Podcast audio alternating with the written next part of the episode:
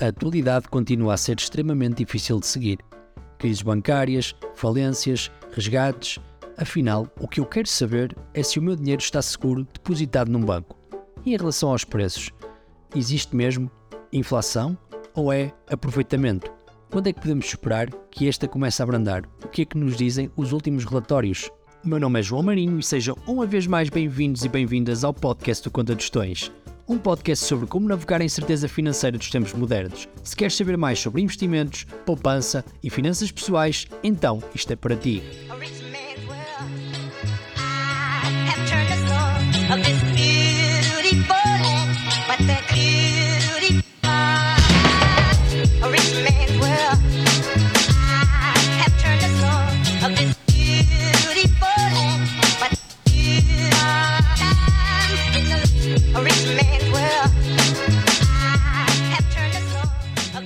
Olá malta, sejam mais uma vez muito bem-vindos e muito bem-vindas a mais um episódio do Conta de Questões. Estive um bocadinho ausente nas últimas semanas, embora tenha publicado um episódio, mas estive a viajar em trabalho e então estive um pouco menos disponível. No entanto, isso fez-me também pensar e acho que vou, doravante, fazer episódios um bocadinho mais curtos. Não, não quero dizer que, que sejam todos, mas tentar uh, ter apenas 10 minutinhos de episódio para que vocês possam ouvir e assimilar as coisas de uma maneira curta, sucinta, mas informativa e porreira. E portanto, não prometo que seja sempre, às vezes irei, irei alongar-me, mas a ideia é, é, fazer episódios um bocadinho mais pequenos que me permitam também editar mais rápido e fazer mais frequentemente. E por isso era, era esta um bocadinho a, a mensagem, a primeira mensagem, vá. Por isso, e sem mais demórias, falamos então sobre a crise bancária de uma maneira muito rápida, sem aprofundar eh, talvez demasiado ou ir demasiado ao detalhe neste, neste tema, mas cobrir algo que eu acho importante, que é devemos ter medo ou não de, de ter o nosso dinheiro num banco? Há risco, não há risco? E a minha resposta direta e mais simples seria: não há grande risco, obviamente eh, depois daquilo que se, que se assistiu, há sempre algum, algum medo, e a eterna questão de se, se os bancos centrais devem eh, salvar estes, estas entidades, estes bancos ou não, se devem imprimir dinheiro e fazer um resgate, ou se não o devem fazer e deixar cair, como aconteceu em 2008. Eu acho que a ideia é que eles salvem efetivamente, porque é a única maneira que têm de, dar uma mensagem de confiança às pessoas, aos agentes económicos, de que o seu dinheiro está salvo. Se não o fizerem, é mais crítico, porque eh, e, e isto também já aconteceu em Portugal, há uma corrida aos bancos e se isso acontecer, os bancos não vão ter dinheiro. E isto está claro que não, e já estava antes, não há dinheiro suficiente eh, nos bancos disponível para se todos quisermos levantar o nosso dinheiro. Isto tem a ver com a maneira como o sistema está feito, os bancos só têm que ter 10% de reservas do, do dinheiro que está lá depositado, e isso não é necessariamente mau, não se traduz em que o nosso dinheiro não existe. Ele existe, mas obviamente está a circular, está a ser emprestado e é assim que os bancos, que os bancos funcionam. Portanto, convém que não o façamos e que demonstremos alguma confiança no sistema e que nos mantenhamos tranquilos. Agora, claro, podes pensar se o meu dinheiro no banco não está assim tão seguro ou há esta incerteza, se calhar o custo de oportunidade de investir aqui é menor, não é? Porque o, o, capital seguro, se calhar, é um conceito que, que já podemos duvidar. Não obstante, em Portugal, na Europa no geral, através do mecanismo e do, de, dos fundos bancários, o nosso dinheiro está coberto até 100 mil euros, portanto, tudo o que seja uh, perdas até aí, até esse valor está coberto. Uh, Banco Central, pim, pim, pim, imprime dinheiro e, e, e paga-nos no caso de nós, nós perdermos os nossos, os nossos depósitos. Recordo que é mais ou menos assim que funciona. Porém, se vocês quiserem saber o porquê de, de, destes bancos estarem em crise ou terem falido, é nomeadamente o Silicon Valley, a questão é que quando há uma bank run e, e o porquê de haver, nós podemos estar aqui eternamente a debater sobre isso.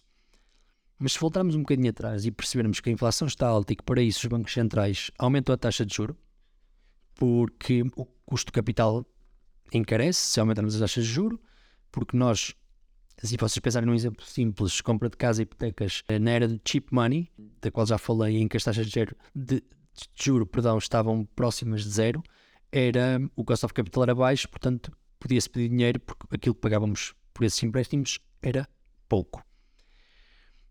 Agora, se tu aumentares esse, esse cost of capital, essa taxa de juro, já vais pensar duas vezes, e é o que acontece agora com as hipotecas, que, que as casas e os juros são muito mais altos, portanto já se pensa duas vezes, então isso acaba por desacelerar um bocadinho a economia.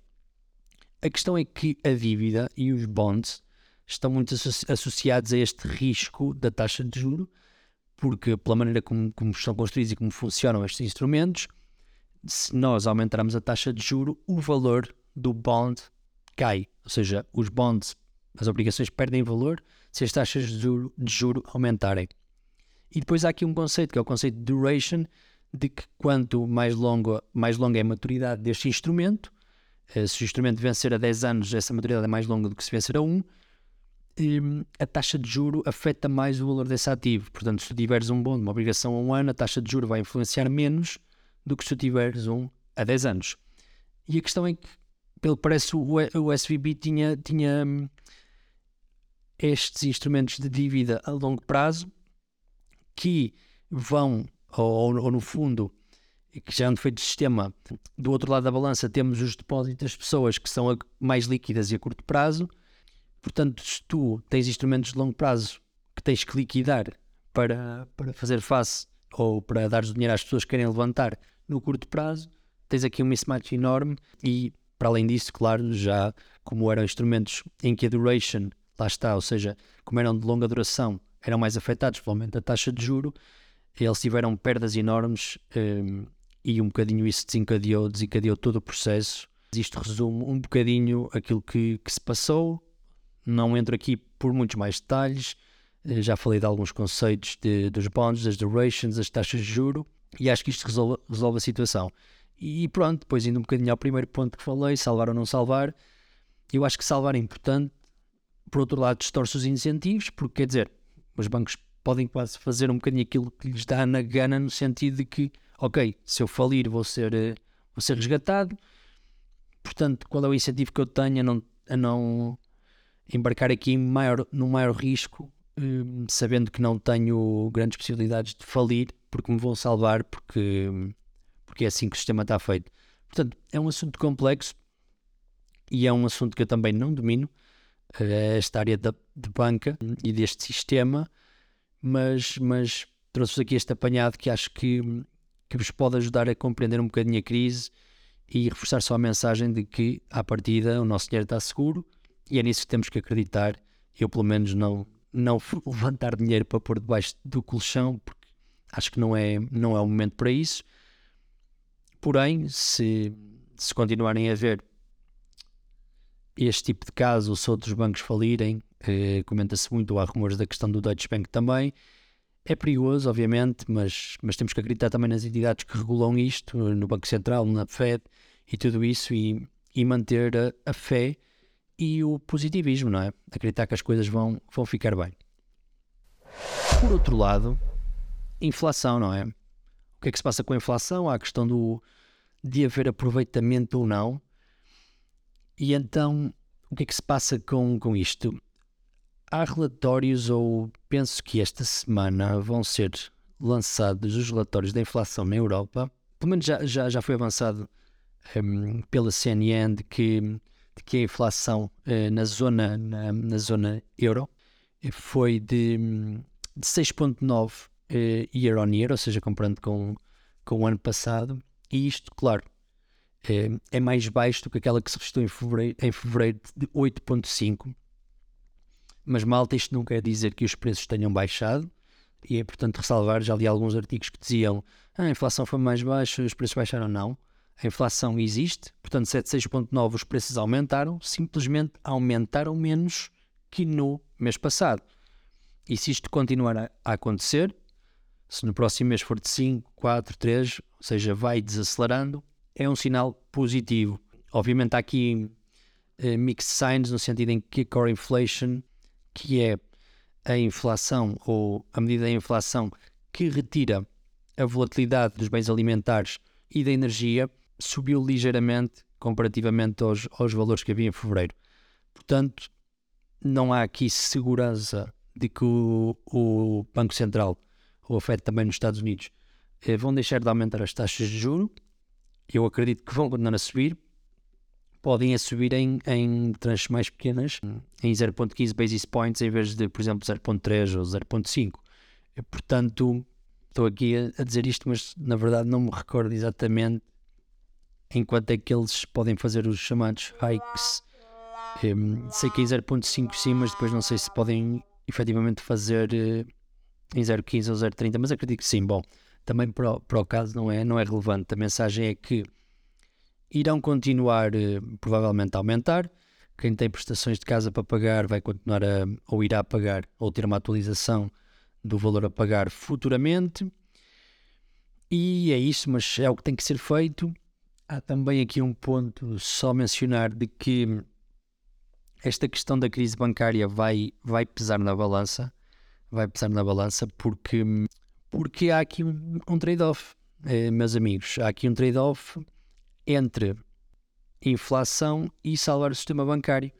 A The Economist já, já alertou para isso, há alguns artigos que falam, falam sobre o, o enorme esforço e, e trade-off que, que, que, os bancos centrais um, enfrentam nesta questão de ou salvar o sistema bancário ou um, salvar, no fundo, a questão da inflação e a questão do, da, da, economia, não é? Porque a inflação afeta a economia e se tu tens o objetivo de ter, que é o, que é o objetivo do ECB, por exemplo, de ter uma inflação controlada abaixo dos 2%, muito marcada pelo que aconteceu na Alemanha um, a crise da hiperinflação alemã nos anos de 1900 e troca o passe, e 23, acho eu, que depois, entre muitas outras coisas, Hitler, blá blá blá, eh, foi uma das, das causas que levou, que levou ao, ao crescente populismo de nazi na altura do, do Hitler, mas bom, já estou aqui a, a saltar, a saltar tópicos e, e a deambular.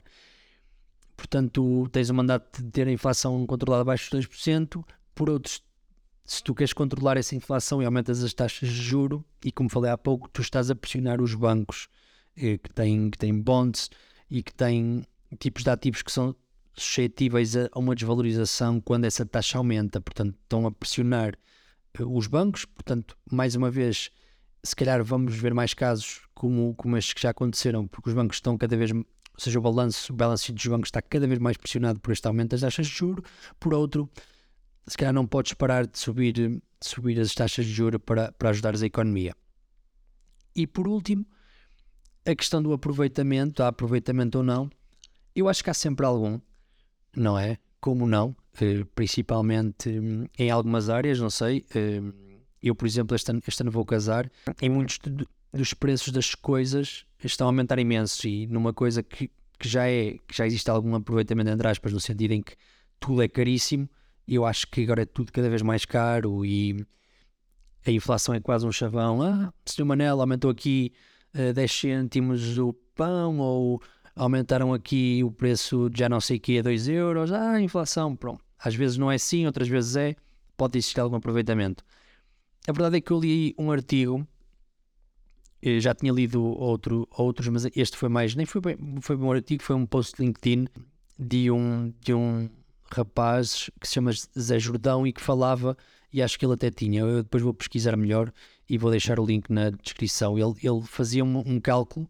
ele fez um cálculo das margens dos, dos grandes retalhistas portugueses, ou seja, Continentes, Pingo Doce, blá blá blá, todos os supermercados e analisou, face ao ano passado, as margens para conseguir perceber se realmente havia um aproveitamento.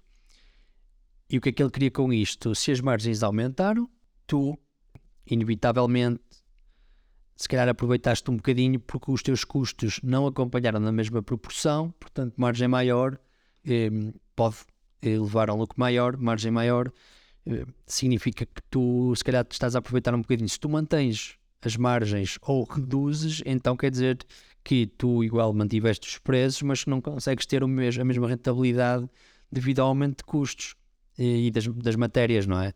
É, é isso que, que as margens, neste caso, que as margens brutas nos dizem. Ele analisou isso, eu achei extremamente pertinente e interessante principalmente porque em Portugal se perpetua a ideia de que se estão a aproveitar de nós e de que, hum, bom, é uma mensagem passada pelo Estado português de que os supermercados se aproveitam, mas eu não vejo o, o Estado português a fazer nada.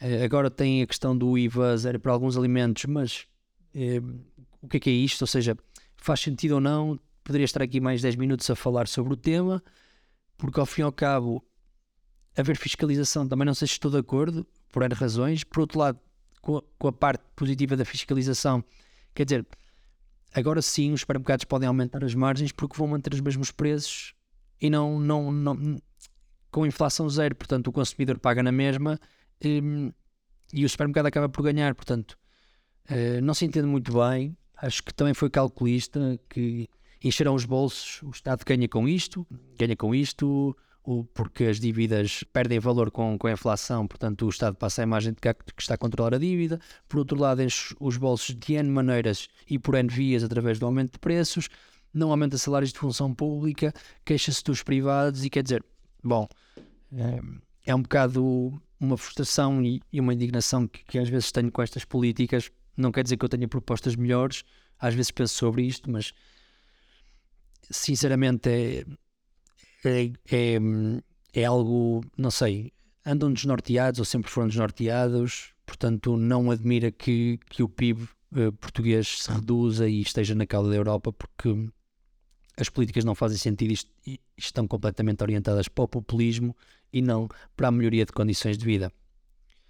E com isto já me alonguei bastante, vamos aqui se calhar com 15 minutinhos, portanto, malta, despeço-me até à próxima semana. Já sabem, deixem um like, comentem, partilhem, deem 5 estrelas ou avaliem com 5 estrelas se assim acharem na vossa plataforma favorita. Um abraço e até à próxima.